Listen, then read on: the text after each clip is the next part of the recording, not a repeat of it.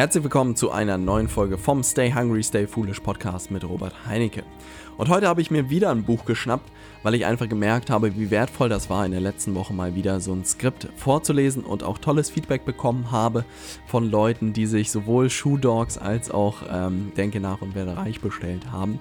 Und insofern dachte ich mir, heute mache ich nochmal ein Skript weil ich auch gerade in Italien bin, äh, in der Toskana und insofern diese Folge vorproduzieren musste und insofern dachte ich mir, schnappe ich mir mal einen weiteren Klassiker. Und zwar habe ich mir das Buch Der reichste Mann von Babylon geschnappt.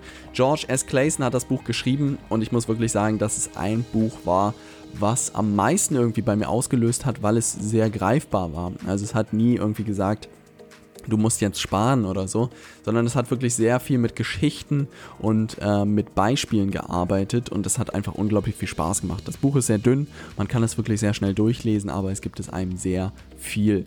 Und insofern würde ich sagen, springen wir direkt in das Buch rein. Ähm, es hat unglaublich viel Spaß gemacht, es wie gesagt zu lesen und äh, wenn du es noch nicht hast, dann geh jetzt auf Amazon und bestell dir das Buch ähm, und äh, lies das an einem Tag durch. Ich sag dir, es macht wahnsinnig viel Freude und du nimmst zusätzlich noch sehr, sehr viel mit. Idee Nummer 1. Das Geheimnis vom reichsten Mann von Babylon. Im alten Babylon lebte einst ein gewisser Arkad. Er war weit und breit seines Reichtums, aber auch seiner Freigiebigkeit wegen berühmt.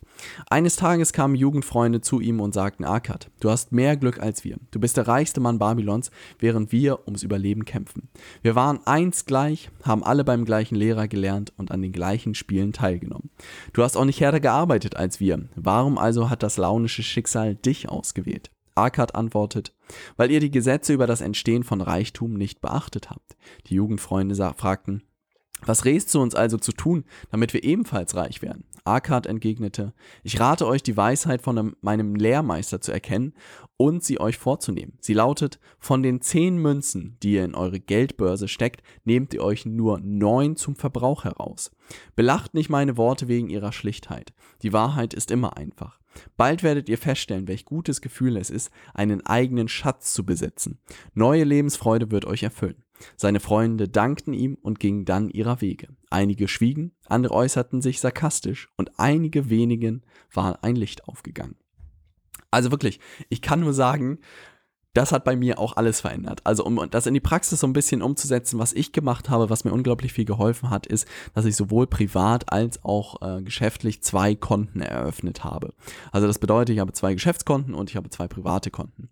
Und was ich immer mache, ist wirklich ähm, sowohl am Anfang des Monats als auch wenn einfach sonst Überschüsse da sind, das immer auf das zweite Konto zu überweisen. Das bedeutet, das eine Konto bezahlt wirklich alle Rechnungen, sowohl privat als auch geschäftlich.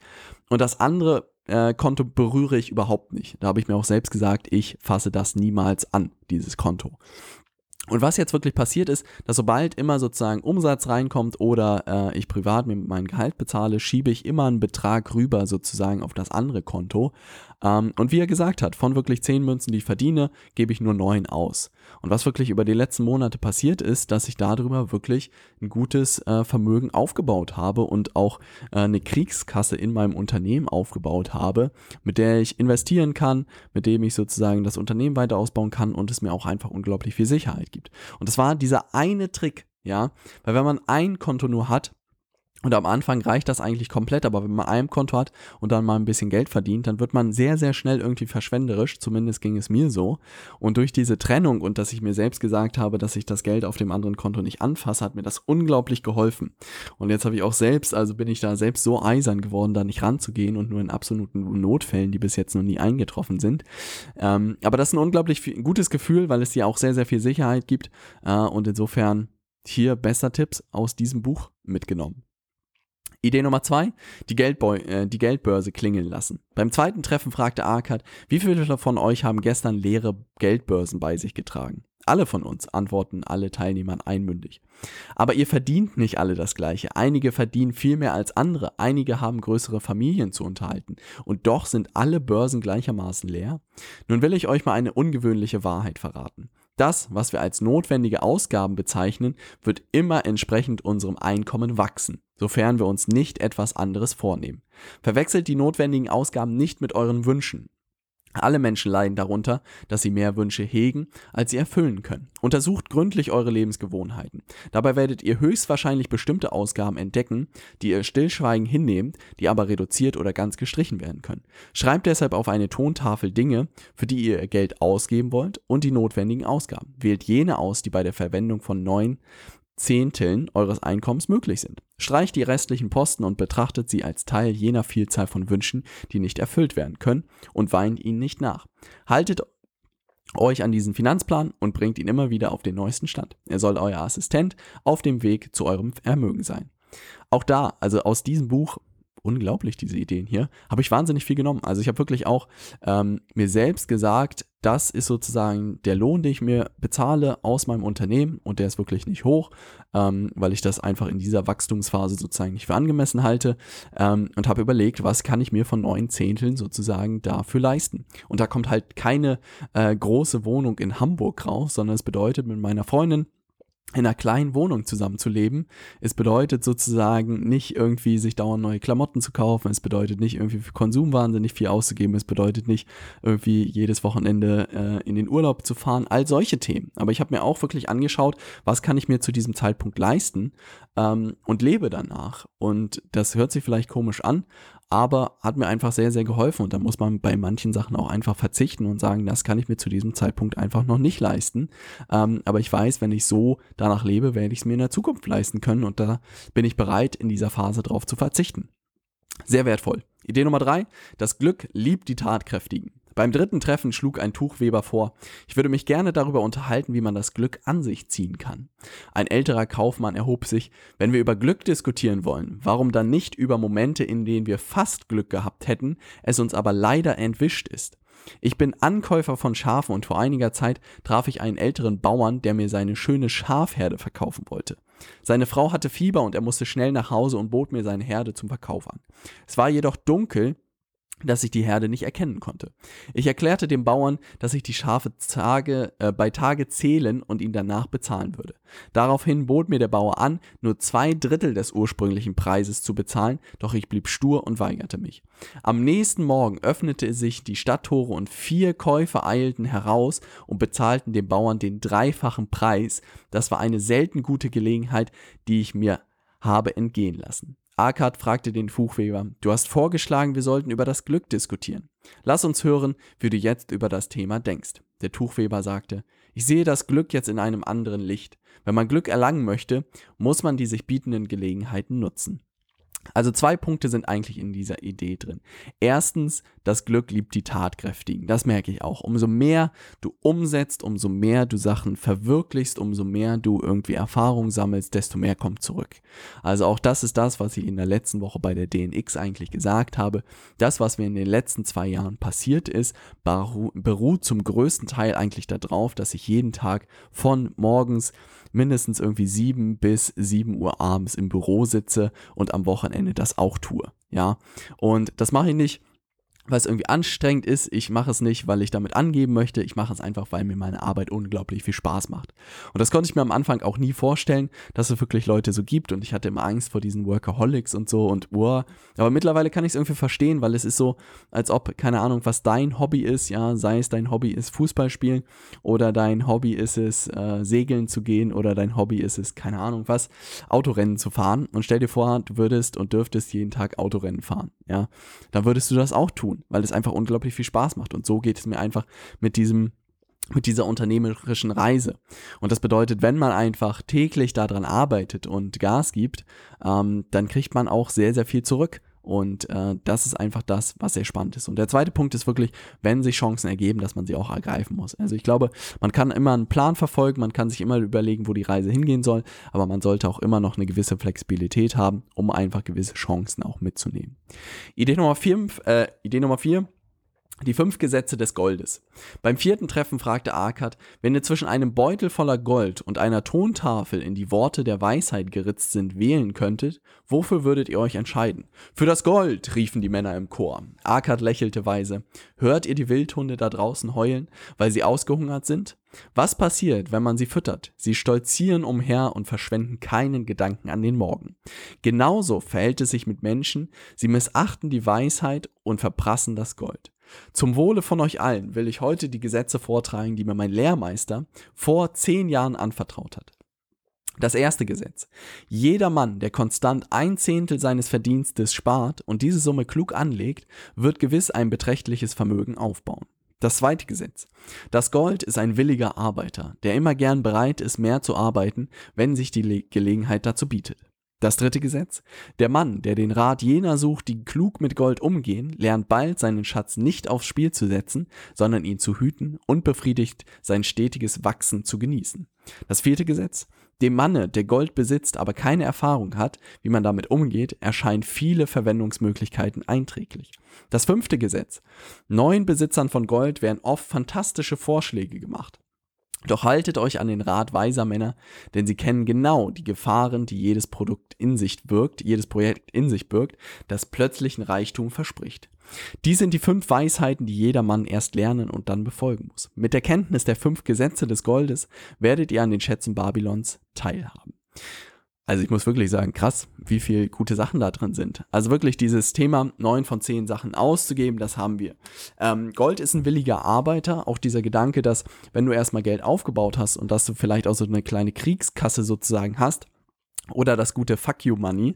Na, damit kannst du halt unglaublich viel machen. aber auch nur, wenn du das Geld angespart hast, nur wenn du die Kriegskasse gefüllt hast, kannst du dann auch sozusagen Gelegenheiten nutzen, die sich vorher vielleicht gar nicht geboten hätten. Und das dritte Gesetz, der Mann, der den Rat sucht, die klug mit Gold umgehen, lernt bald seinen Schatz nicht aufs Spiel zu setzen. Also wirklich auch Leute zu studieren, die wissen, wie man Geld mit Geld clever umgeht, ist natürlich das Beste, was man machen kann. Also diese Gesetze nochmal durchzugehen, unglaublich wertvoll. Ich merke gerade, wie gut diese Vergleiche sind und wie sehr sich das wirklich bei mir auch eingebrannt hat. Idee Nummer 5, der Schutz der babylonischen Mauern. Beim letzten Treffen erzählte Arkad die Geschichte von dem Krieger Bansa. Bansa stand Wache am Durchgangsweg, der hinauf zu den alten Mauern von Babylon führt. Da oben verteidigten tapfere Krieger die Mauern von Babylon, von denen das Fortbestehen dieser großen Stadt mit hunderttausenden Bürgern abhing. Ein älterer Kaufmann hatte sich neben Bansa gestellt, seine Hände zitterten. Sag mir, was los ist, flehte er. Sie dürfen nicht in die Stadt eindringen. Es gibt niemanden, der mein altes Weib beschützen kann. Sag mir, dass sie nicht eindringen können. Beruhige dich, guter Mann, erwiderte Bansa. Die Mauern von Babylon sind stark. Kehr zu deinem Bazar zurück und sag deiner Gattin, dass die Mauern euch und euren Besitz schützen werden. Der Angriff tobte drei Wochen und fünf Tage lang mit ungebrochener Heftigkeit. In der fünften Nacht der vierten Woche verstummte plötzlich der Lärm. Die Mauern von Babylon hatten wieder einmal einen mächtigen, hinterhältigen Feind abgewehrt. Die Mauern von Babylon illustrieren hervorragend das Bedürfnis und den Wunsch des Menschen nach Schutz. Dieser Wunsch ist heute genauso stark wie früher. Aber wir haben bessere Pläne, um diesen Schutz zu gewährleisten. Heute können wir uns hinter den undurchdringlichen Mauern der Versicherung, Sparkonten und sicheren Anlagen gegen die unerwarteten Tragödien schützen, die jeden treffen können.